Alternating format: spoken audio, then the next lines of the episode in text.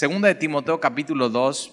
La semana pasada nos quedamos en el versículo 1 y de ahí vamos a arrancar, pero acuérdate, segunda de Timoteo es una carta que el apóstol Pablo le está escribiendo a Timoteo, que es, que es sobre todo un joven, es un joven eh, cristiano y que Dios lo ha llamado al ministerio y es un, es, un pastor en una de las iglesias que Pablo eh, plantó. Y Pablo, acuérdate, Pablo está en la cárcel y Pablo eh, está, está sufriendo esta persecución. el, el, gobierno en ese tiempo es el emperador Nerón y era uno de los peores emperadores que ha tenido o que tuvo la historia en, la provincia y en el imperio romano.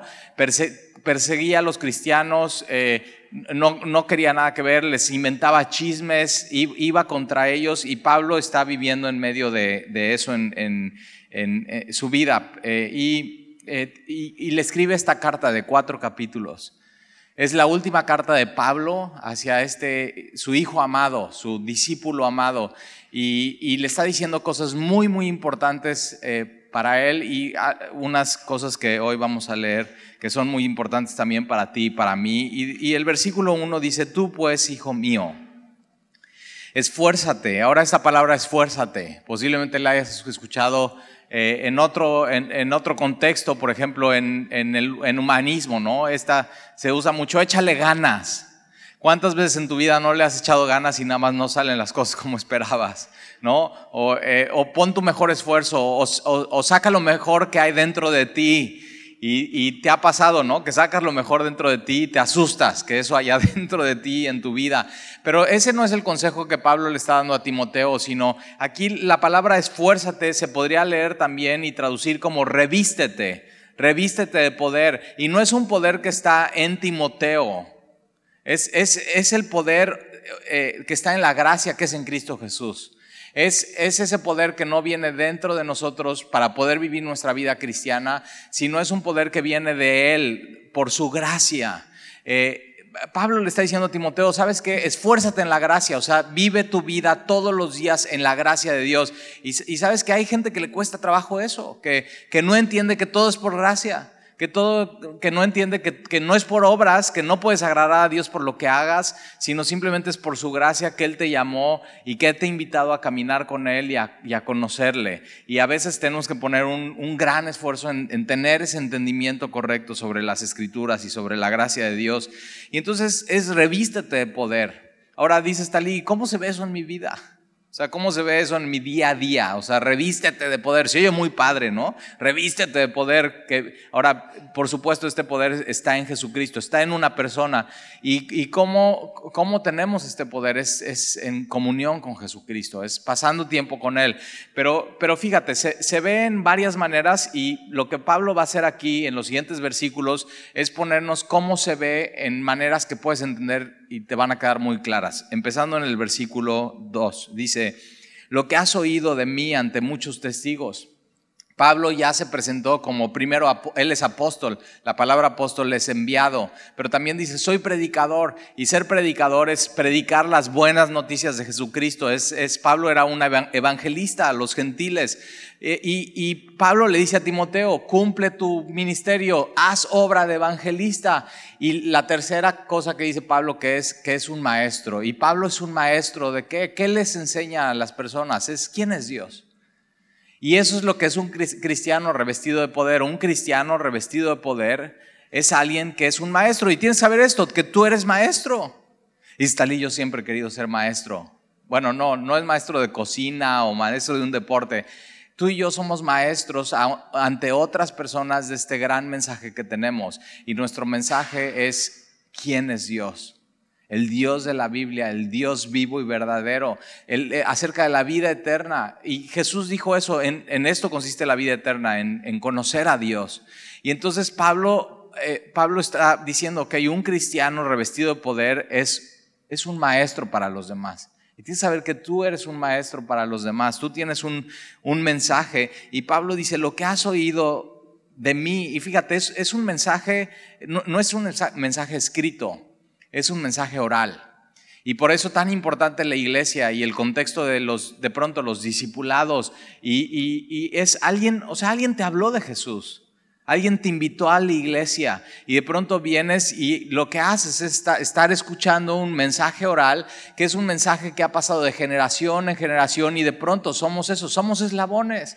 Somos, somos como, como una cadena enorme que el mensaje está pasando de una persona a otra, de una persona a otra. Entonces tienes que saber que el mensaje, el mensaje, todos los mensajes acerca de Dios que escuchas, no solamente son para ti, sino son para que los hagas tuyos y que los compartas con los demás.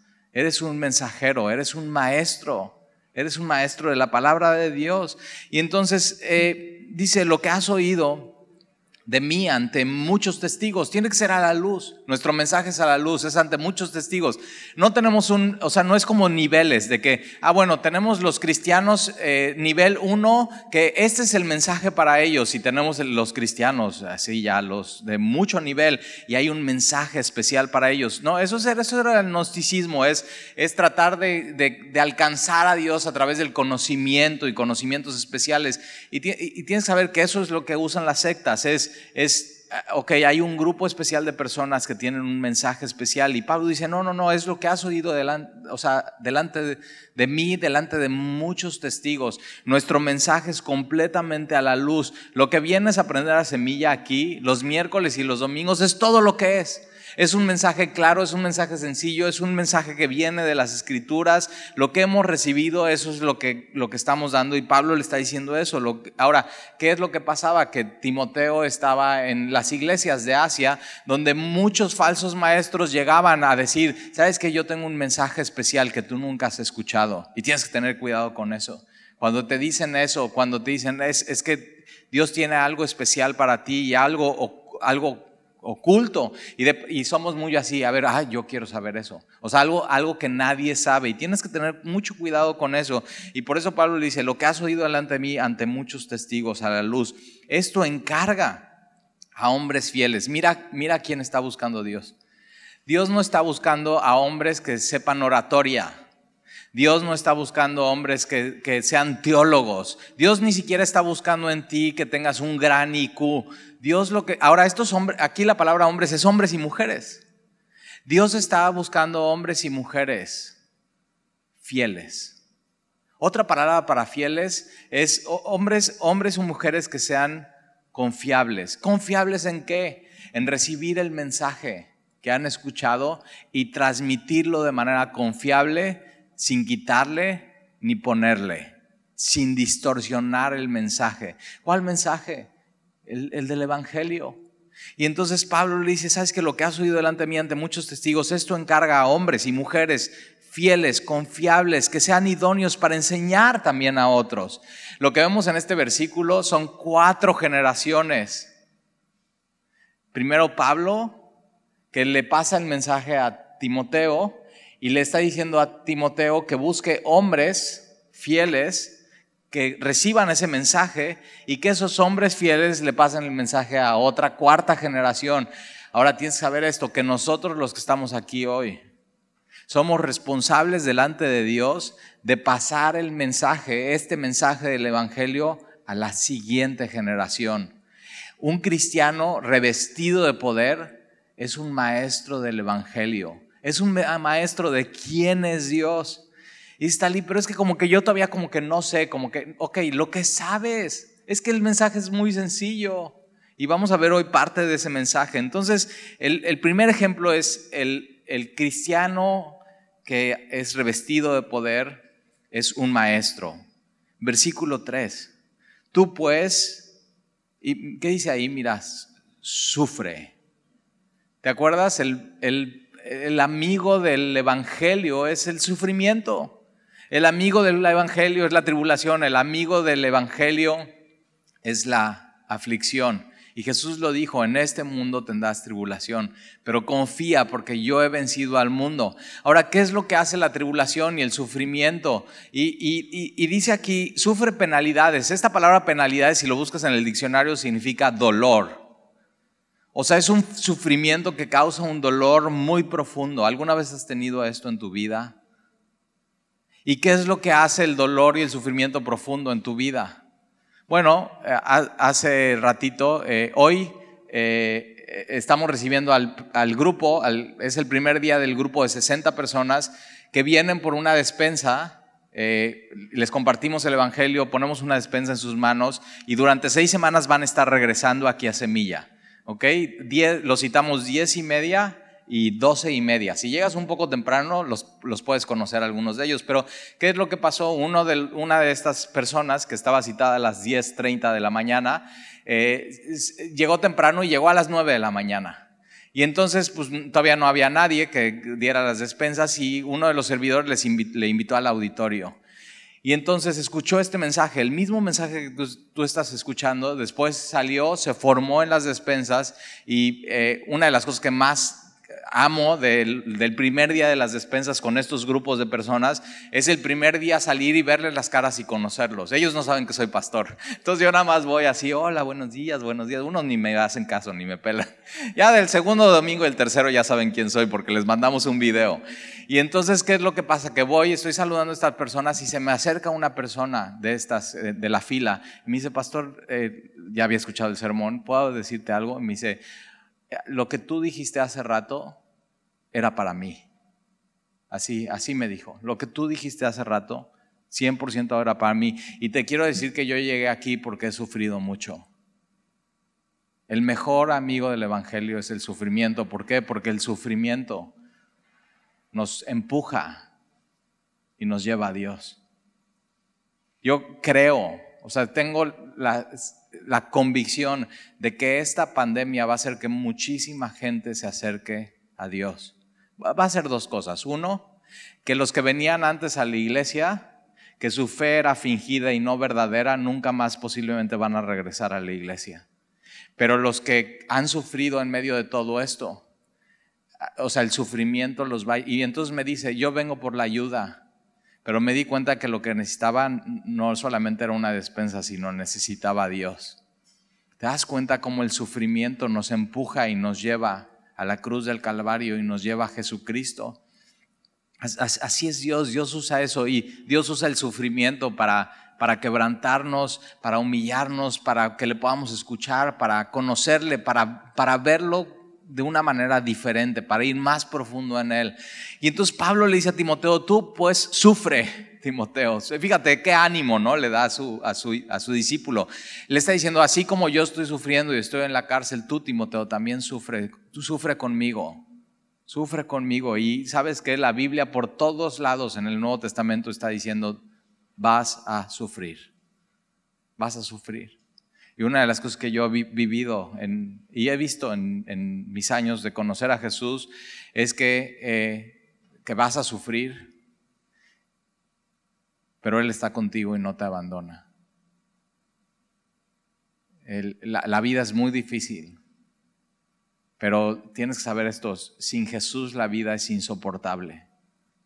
Con Jesús Él está contigo y Él te acompaña y Él te da todo lo que necesitas y te da el consuelo y te da su palabra y te da sus promesas y Él, Él permanece fiel.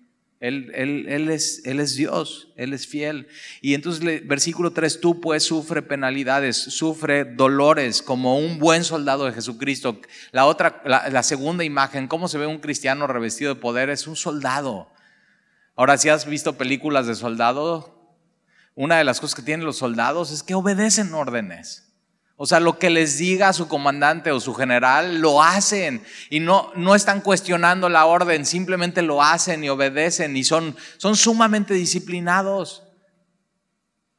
Y eso así se ve un cristiano revestido de poder, un cristiano que se esfuerza en la gracia es obedece a su general, obedece a Jesucristo, obedece a Dios, obedece la palabra sin, sin cuestionar, porque sabe que es lo mejor. Dios, tienes que saber esto, Dios quiere lo mejor para tu vida. Y entonces tú eh, sufre penalidades como un buen soldado. Ahora me encanta esto, es de, quién? De Jesucristo. Somos, somos soldados de Jesucristo, somos suyos. Como un buen soldado de Jesucristo. Una de las cosas que tienen los soldados no solamente es que obedecen, sino que son muy disciplinados. Y una cosa que tiene un cristiano revestido de poder es que es que es muy disciplinado, sabe lo que tiene que hacer en el momento que lo tiene que hacer y lo hace sin importar nada. sin importar lo que sienta, sabe que tiene que hacer lo que ha sido llamado a hacer por su general y su comandante. Y entonces, ahora, ¿cómo se ve esto de, ser soldado de Jesucristo? Versículo 4, ninguno que milita, es, es, decir, que ha sido llamado a las filas a ser soldado de Jesucristo, se enreda en los negocios de la vida. Así se ve un soldado de Jesucristo. Ninguno se, esta palabra enreda es muy importante. Ahora dicen los negocios de la vida. Eso no quiere decir que un cristiano revestido de poder no puede negociar y no puede ser comerciante y no puede trabajar. Eso, eso no quiere decir porque Pablo es un negociante, Pablo es un comerciante, Pablo hacía tiendas. De hecho, sus compañeros de hacer tiendas eran Aquila y Priscila. Entonces no quiere decir eso el texto, sino quiere decir que no, dejes que, que las cosas de la vida, lo que hace todo mundo, lo que es normal y es común, no dejes que eso te enrede. ¿Para qué? Para, para hacer lo que Dios te está pidiendo.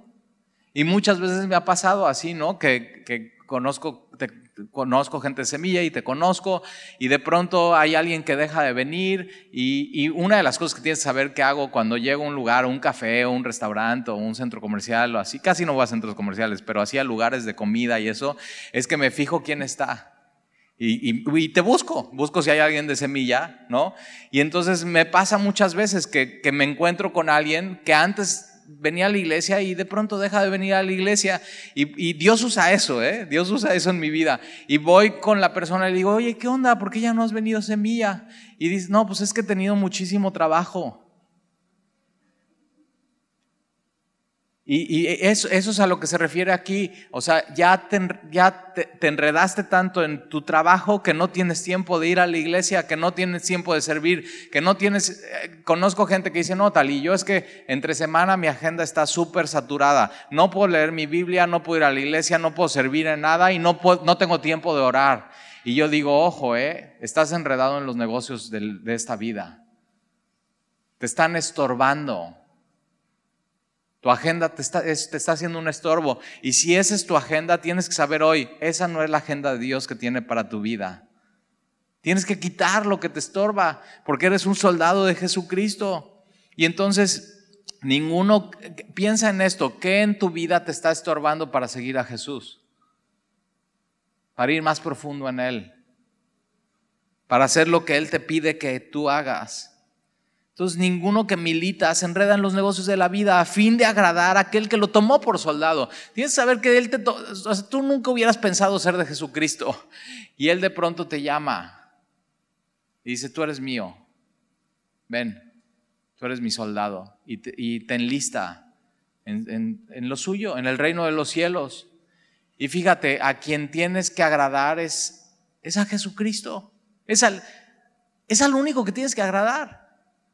O sea, tú como esposo tienes que saber, tú como esposo no eres llamado a agradar a tu esposa. Es casi, la verdad, es casi imposible agradar a las esposas en todo, todo el tiempo. Y más como somos los hombres. Tú y yo hemos sido llamados a agradar a Jesucristo, pero te tengo una buena noticia. Si tú agradas a Jesucristo, tu matrimonio va a cambiar por completo. Porque entonces vas a hacer lo que dice Efesios capítulo 5, maridos amen a sus esposas como Cristo amó a la iglesia y, vivió una vida entregada por ella y las lava y las purifica y las hace sentir gloriosas y hermosas. Y entonces vas a trastornar tu matrimonio, pero no busques agradar a tu esposa, busca agradar a Jesucristo. No busques en tu trabajo agradar a tu jefe. No busques eso. Busca en tu trabajo agradar a, a Jesucristo. Ahora puede ser que entonces si no agradas a tu jefe no te van a dar el aumento, no te dan la posición, sabes que no importa, es mejor agradar a Jesucristo. Aparte, sabes que yo he visto esto ahora en la iglesia, ¿eh? en la iglesia te ruego, nunca quieras agradar al pastor de la iglesia, nunca busques agradarme a mí, tú tienes que en la iglesia agradar a Jesucristo. ¿Y sabes qué? Es más fácil agradar a Jesucristo que agradar a cualquier hombre.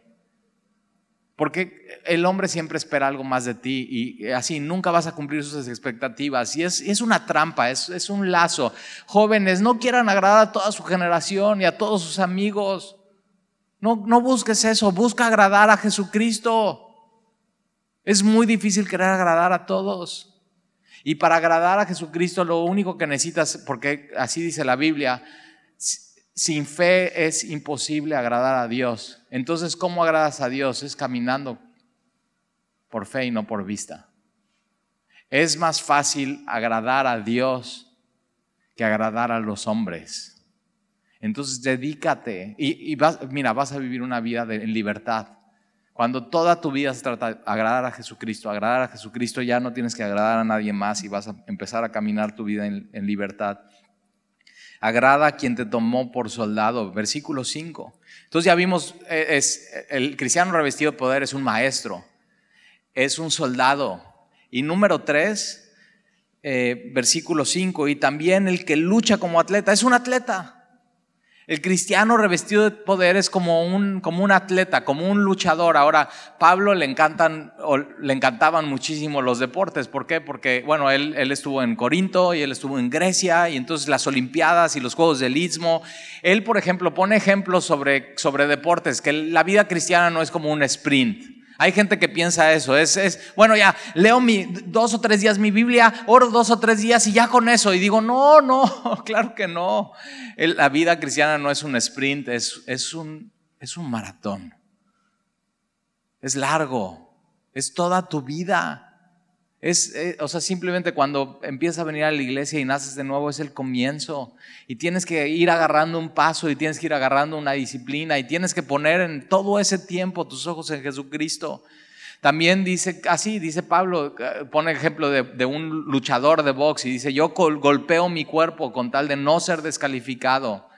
Y otro ejemplo que pone Pablo aquí es lucha, lucha grecorromana. Y la vida cristiana es eso, es, es como, como, una lucha y tienes, es, es una constante lucha contra principados y potestades, pero es una constante lucha contra ti mismo, contra tu corazón, contra tus anhelos, contra tus deseos, contra tu carne. Ahí está la lucha.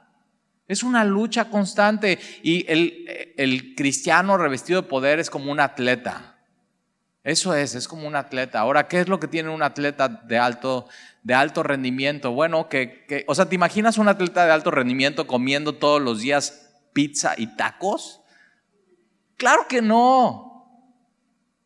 Tiene, un atleta de alto rendimiento tiene que dejar unas cosas fuera de su vida y tiene que agregar otras cosas a su vida. Disciplina, despertarse temprano, comer una dieta balanceada, hacer ejercicio, tener un plan en su vida ser entrenado, ser capacitado. Y dice Pablo, así es, un cristiano revestido de poder va a tener que dejar ciertas cosas en su vida que no le conviene. Hay cosas mejores. Eso es, un cristiano revestido de poder. Y no solamente eso, sino dice, el, el, el que lucha como atleta no es coronado si no lucha legítimamente. Si te gustan los deportes y ves deportes, hay gente que le encantan los deportes, pero no hace deportes, nada más ve deportes. ¿Conoce a alguien así? O sea, le encanta el fútbol y nunca juega fútbol, pero le encanta ver el fútbol. Y tú sabes, hay reglas. en el fútbol hay reglas, en el voleibol hay reglas, en el fútbol americano hay reglas. ¿Y qué pasa si uno de los jugadores no cumple las reglas? Lo sacan del partido, está completamente descalificado y tienes que saber que el cristiano revestido de poder tiene que seguir las reglas y tiene que seguir las normas. Y hay reglas y normas que nuestra máxima autoridad de la Biblia nos pone y tú y yo tenemos que seguir las reglas y las normas para no ser descalificados. Y una de las cosas que dice Pablo aquí es, no es coronado si no lucha legítimamente. Y en, los tiempos de Pablo, cuando ganaban el primer lugar, solamente al primer lugar le daban esto, le daban una corona y esta corona era una corona de, de, de perejil. O sea, imagínate esto muy hermosa, ¿no? Muy bonita. Podría ser como de laurel o de perejil y ya te la ponías y ganaste primer lugar, muchísima emoción, muchísimo orgullo, pero llegabas a tu casa, la ponías en tu buró y ¿a qué huele eso en tres días?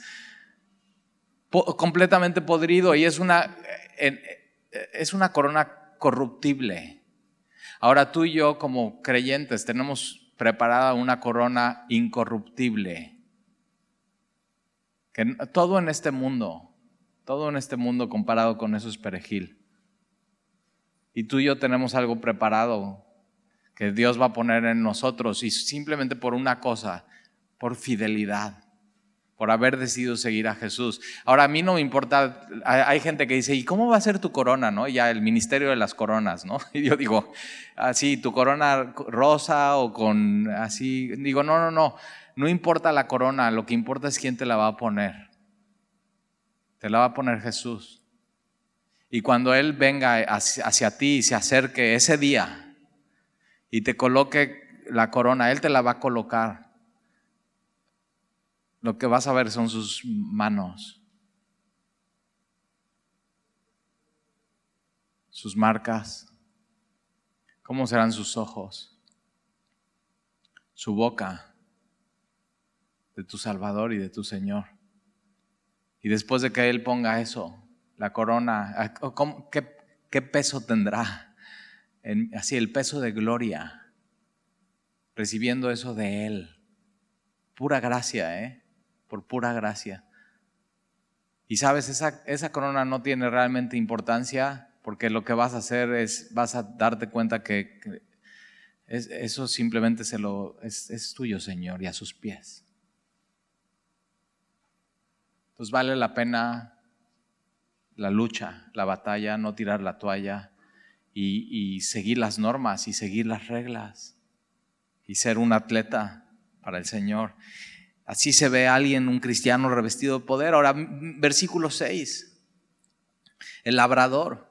Este es un campesino, pero la idea en el texto original del labrador es un, es un campesino que empieza muy temprano, que termina muy tarde y termina exhausto.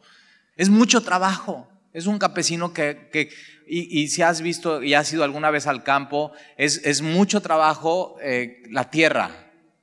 Cuando la tierra está seca, cuando la tierra está dura, cuando hay piedras en el camino, el campesino lo que tiene que hacer es, no, no puedes empezar a sembrar así.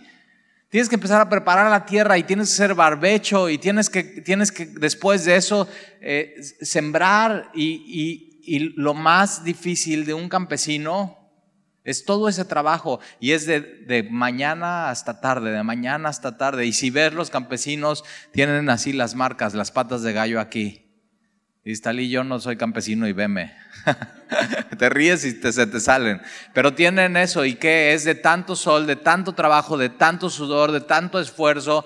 Pero una de las cosas que tiene el campesino es que después de que hace todo el trabajo, tiene que esperar. Y él sabe, esperar es algo. Esperar es hacer algo, porque mira, dice, el labrador para participar de los frutos debe trabajar primero.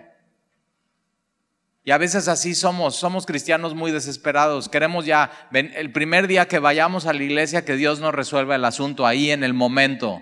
Y no sabemos esperar. Nuestra así, vivimos en una generación que no sabemos esperar. Ponemos las palomitas y en dos minutos 45 tienen que estar listas. Y yo y, las estás viendo así, estás viendo el tiempo, como si verlas van a salir más rápido. Y la vida no es así, chicos. Y fíjate, es la vida así, revestidos de poder, es hacer barbecho, es plantar la semilla y es de pronto así, como los campesinos con su sombrero, esperar ¿Te imaginas un campesino hacer todo ese trabajo, poner la semilla y, sabes cómo se sienta, ¿no? En cunclillas y estar diciendo, si no salen cinco minutos, me voy. Y a veces somos así nosotros, con las cosas espirituales y en las cosas de Dios. Para ser participantes de los frutos, tenemos que trabajar primero y tenemos que ser pacientes y tenemos que saber esperar. ¿Cuánto tiempo has esperado por algo en el Señor? Tienes que esperar. Vale, vale mucho la pena. El campesino sabe, vale la pena, vale la pena esperar. Versículo 7 dice, entonces ya vimos, fíjate, el, cristiano revestido de poder es un, es un maestro, es un soldado, es un atleta y es un campesino. Y Pablo dice, versículo 7, considera lo que, lo que digo, considéralo. Fíjate, esto es muy importante porque quiere decir que esta predicación, esta, esta que estás escuchando, esta, no se termina cuando decimos amén y cerramos la Biblia. Esta predicación te la tienes que llevar toda la semana y tienes que estar meditando en ella y considerando lo que dice la palabra y la, palabra de Dios demanda una aplicación en tu vida. Es durante la semana en tu trabajo estar, ok, ¿cómo aplico que soy un soldado de Jesucristo? ¿Cómo aplico que soy un maestro? ¿Cómo aplico que soy un campesino? ¿Cómo aplico que soy un atleta y tengo que seguir las reglas? Hay gente que viene a la iglesia y ya así, ay, qué bonito sermón, y piensa que eso ya es ser cristiano. Y no, un cristiano revestido de poder sale allá afuera y está considerando lo que escuchó, está considerando lo que leyó en su Biblia y está diciendo, ¿cómo aplico esto en mi vida?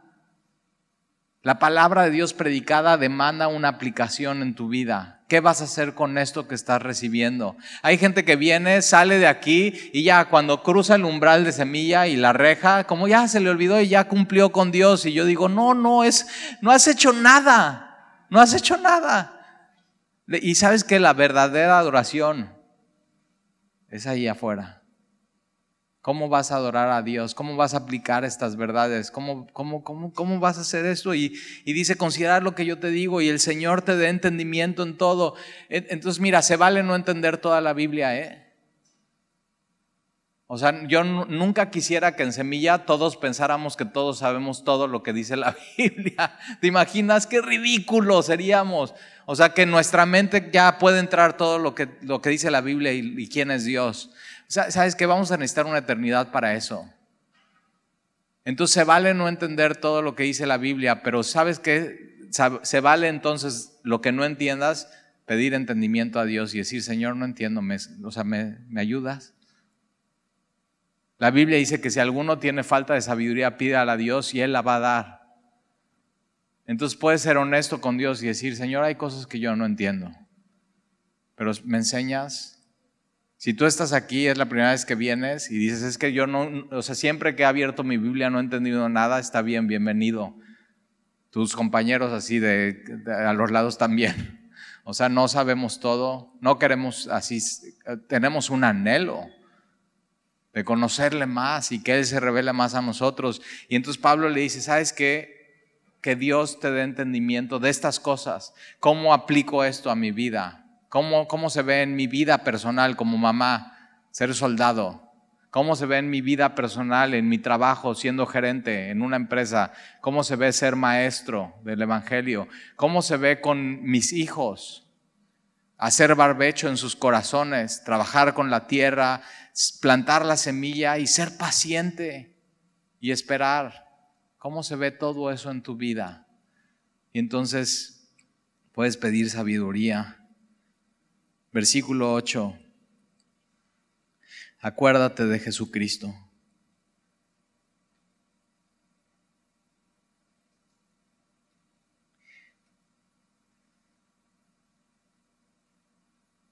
Él es el maestro. Él les enseñó así. Él es el verbo, Él es la palabra encarnada.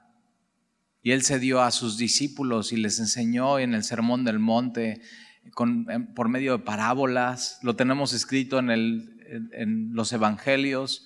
Y no solamente hizo eso, sino tomó a 70 y les enseñó y los envió. Y después con 12 hombres trastornó el mundo, lo puso de cabeza. Y hoy, gracias a eso, a nuestro Maestro Jesucristo está el Evangelio en tus manos y puedes entenderlo. Acuérdate de Jesucristo que es el soldado. Él sufrió penalidades, dolor, el, el dolor más humillante. La cruz del Calvario era la muerte más segura, pero más dolorosa. Golpe tras golpe, su cara completamente irreconocible su espalda llena de llagas, sus muslos, sus pantorrillas, y Él en la cruz del Calvario, sobre todo, sufriendo el dolor más grande. Padre, ¿por qué me has abandonado? Y poniendo su vida por ti y por mí. Acuérdate de Jesucristo obedeciendo al Padre en todo, poniendo su mirada en la redención de los hombres, pasando por el sufrimiento de la cruz del Calvario. Pero también como un luchador, no social, no político, sino desatando las obras del enemigo y poniendo así contra la lona a la muerte y venciendo a la muerte por completo en la cruz del Calvario, no tirando la toalla. Y en Getsemaní sudando sangre, una lucha, diciendo, Padre, no sea mi voluntad, sino la tuya. Y como un campesino, ¿te acuerdas cómo era tu corazón antes? Y cómo él empezó a hacer barbecho, empezó a preparar todo, puso la semilla, y cómo, cómo Él fue paciente contigo. Y Él, él sabiendo todo el tiempo, la, la cruz del Calvario un día va a dar fruto. Y esperando eso, esperando el fruto. Acuérdate, cuando, cuando te olvidas de Jesús, ahí, ahí fracasas espiritualmente. Cuando te olvidas de Jesús es cuando ya te dejas de revestir de poder. Cuando te olvidas de Jesús es cuando ya no estás viviendo tu vida como la deberías de vivir. Acuérdate de Jesús todos los días de tu vida. Acuérdate de, acuérdate de Jesucristo. Ahora dice del linaje de David. Es el, ahora Jesús es el nombre. Reina Valera los pone juntos, pero realmente debería decir Jesús el Cristo. Porque Jesús es un nombre y Jesús significa Salvador. Entonces acuérdate que Jesús es tu Salvador personal y tú no te puedes salvar solo. Acuérdate que Jesús es tu Salvador personal y tú no puedes salvar a nadie más. Jesús es el Salvador del mundo. Pero acuérdate que Jesús es el Mesías. Jesús es tu Cristo. Es tu, es tu Salvador y tu Mesías personal. Acuérdate de Jesucristo, del linaje de David. esto es, siempre, acuérdate que Jesús sí es 100% hombre. Él se hizo hombre, Él se encarnó. Él, él fue tentado en absolutamente todo, pero sin pecado. Y por eso tenemos un sumo sacerdote que nos podemos acercar a Él y Él nos entiende. Y Él nos puede dar todo lo que, lo que necesitamos. Entonces acuérdate, acuérdate de Jesucristo, del linaje de David. 100%, 100% hombre, Él se hizo hombre. Y Él se hizo hombre porque un hombre tenía que ir a la cruz y morir por ti para tomar tu lugar como hombre. Pero tenía que ser 100% Dios para darte la redención.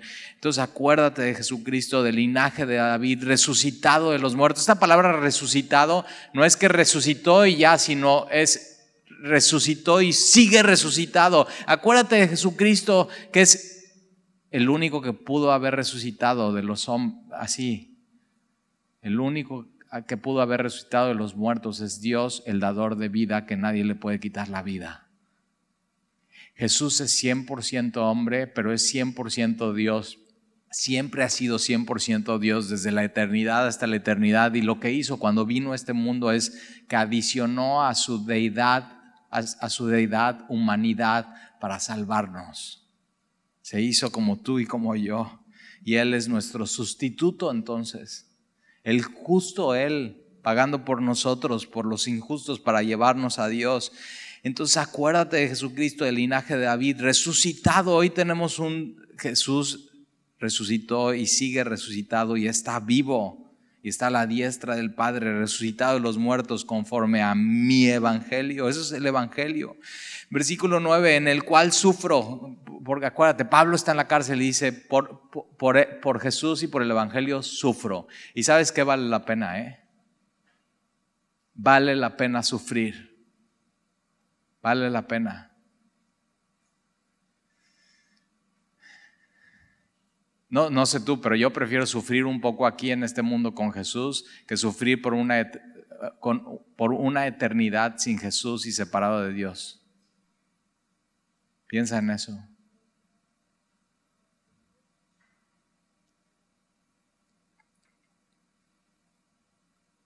en el cual sufro penalidades hasta, hasta prisiones a modo de ser malhechor. Mas ahora fíjate, él está en la prisión y entonces tiene, tiene un soldado de un lado, otro soldado del otro, cadenas en sus manos, cadenas en sus pies. Está encadenado, no puede ir a ningún lado. Pero Pablo sabe, si Dios me tiene aquí, no es por Roma, es por Él. Y Dios tiene un propósito. Y si conoces a Pablo un poco de las escrituras, yo me puedo imaginar a Pablo así, un, hombre de un lado, cambiando cuatro turnos al día por toda la semana y yendo a juzgados con abogados y con gente importante del imperio romano y él esperando y un día voy a estar delante del César. Ahora piensa en esto, ¿tú crees que él se iba a defender a él o él iba a hablar de Jesús ahí? ¿Alguna vez has tenido a alguien al lado y le empiezas a hablar de Jesús y huye. y fíjate, él tiene cadenas y él empieza a hablar de Jesús al soldado y el soldado no puede ir a ningún lado.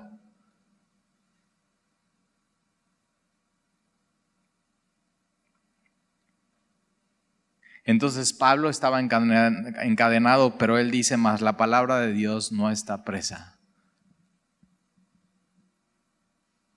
Nadie nos puede callar. Un cristiano revestido de poder nadie lo calla, ni con tres cubrebocas con varias tapas. Nadie nos puede callar. Mas la palabra del Señor no está. Por lo versículo 10, por tanto, todo lo soporto. O sea, ser cristiano es esto, es soportar cosas y soportar pruebas y soportar tribulaciones y soportar persecuciones. Pero sabes que vale la pena, vale la pena. Por lo cual todo lo soporto ahora. ¿Por qué? Por amor. ¿Por amor a quién? Por supuesto, primero a Dios.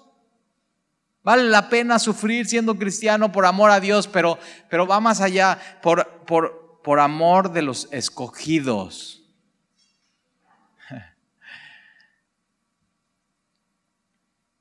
¿Alguna vez te has puesto a pensar por qué, o sea, por qué como iglesia seguimos aquí? O sea, vamos a suponer por un momento que todos los que estamos aquí somos salvos, nacidos de nuevo, hemos puesto toda nuestra confianza en Jesús. ¿Por qué seguimos aquí? En, un mundo, o sea, que, que, hay sufrimiento y que hay dolor y hay pérdidas. ¿Por qué seguimos aquí? ¿Por qué seguir aquí en medio de una pandemia? O sea, mejor ya que nos dé todos coronavirus y nos vamos con el Señor. O sea, ¿no, ¿no sería mejor? Y la respuesta por la cual seguimos aquí como iglesia, tú y yo haciendo lo que hacemos cada semana, es por amor a los escogidos. A los escogidos que todavía no son salvos, que ya están escogidos y que están allá afuera y que solamente están esperando que tú vayas y les hables de Jesús. Es la única razón por la cual estamos aquí. Por amor a ellos. Por amor a los perdidos que han sido escogidos por Dios. Acuérdate, cuando tú eras escogido pero no le conocías y lo único que hacía falta es que alguien te hablara del amor de Dios para ti. ¿Te acuerdas? Hay gente allá afuera, en medio de lo que está viviendo el mundo, que está lista para que le hables de Jesús y ser parte de la familia espiritual, ser parte del cuerpo de Cristo. Qué, o sea, qué privilegio. Y dice, o sea, yo, yo sufro y vale la pena hasta prisiones por amor a los escogidos, para que ellos, versículo 10, para que ellos también obtengan salvación como tú y yo, para que ellos también tengan lo mismo que tú y yo tenemos. Para eso estamos aquí como iglesia, para evangelizar, para hablarles de Jesús, para que así como alguien te invitó, tú los invites a ellos y escuchen este mensaje. ¿Para qué? Para que obtengan la salvación que es en Cristo Jesús. Ojo, la salvación únicamente la puedes encontrar en Jesús. No hay salvación fuera de Jesús. Por eso tan importante el Evangelio. Por eso tan importante la palabra de Dios, por eso tan, tan importante el mensaje. Por eso Dios está buscando a hombres y mujeres fieles que tomen este mensaje. La salvación solamente se encuentra en Jesús y lo puedas llevar allá afuera. Esos hombres fieles. Para que obtengan, si, mira, si hoy tú no tienes a Jesús como Señor y Salvador y no lo has recibido en tu vida, hoy tiene que ser tu día. Porque no eres salvo. Y Dios te ha elegido a ti para salvación. Tienes que saber que Jesús murió por ti. Jesús hizo hombre siendo Dios 100% hombre, y fue a la cruz y sufrió penalidades y la muerte más humillante, más dolorosa, la muerte que tú, tú te merecías por tus pecados, para ser tu sustituto y que el día de hoy tú recibas salvación, porque Él pagó el precio por eso. Si tú estás aquí, tienes que saber, tú eres escogido. Tú eres escogido por Dios para ser su hijo, para el día de hoy acercarte a Él, para el día de hoy humillarte y decirle, Señor, perdóname, y aquí estoy. Para que durante todo el resto de tu vida te acuerdes de Jesucristo de lo que Él hizo por ti. Acuérdate de Jesucristo. Por tanto, todo lo soporto por amor de los escogidos para que también obtengan la salvación que es en Cristo Jesús. Mira esta última frase, con gloria eterna. El fin del Evangelio es esto, es llevarnos a la eternidad, a la, a la gloria, a estar con Dios para siempre. Y decimos eso cuando alguien muere, ¿no? Decimos eso mucho los mexicanos, es, ay, bueno, ya murió, ya está en su gloria. Y yo digo, pero a veces lo dices y no piensas bien qué significa eso. Y la única manera que tú puedas decir eso de alguien es porque Jesús es su Señor y su Salvador. Y lo que quiere Dios para ti es eso, que tú puedas tener a Jesús para poder en una eternidad entrar en su gloria, entrar en su reino, conocerle a Él, estar con Él y tener comunión con Él permanente. Acuerda, te pido un favor. Durante la semana hagas lo que hagas esta semana y los días que te queden. Acuérdate de Jesucristo. ¿Oramos? Señor, te damos gracias por tu palabra. Y te damos gracias porque de una manera muy clara nos das entendimiento de qué significa esfuérzate en la gracia.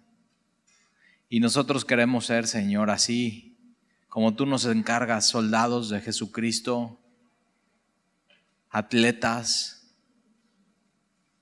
campesinos. Y Señor, danos entendimiento para poder aplicar estas verdades a nuestra vida Queremos ser maestros, Señor, a otras personas que no te conocen de quién eres tú. Y entonces revístenos, Señor. Revístenos de, de tu poder y de tu gracia.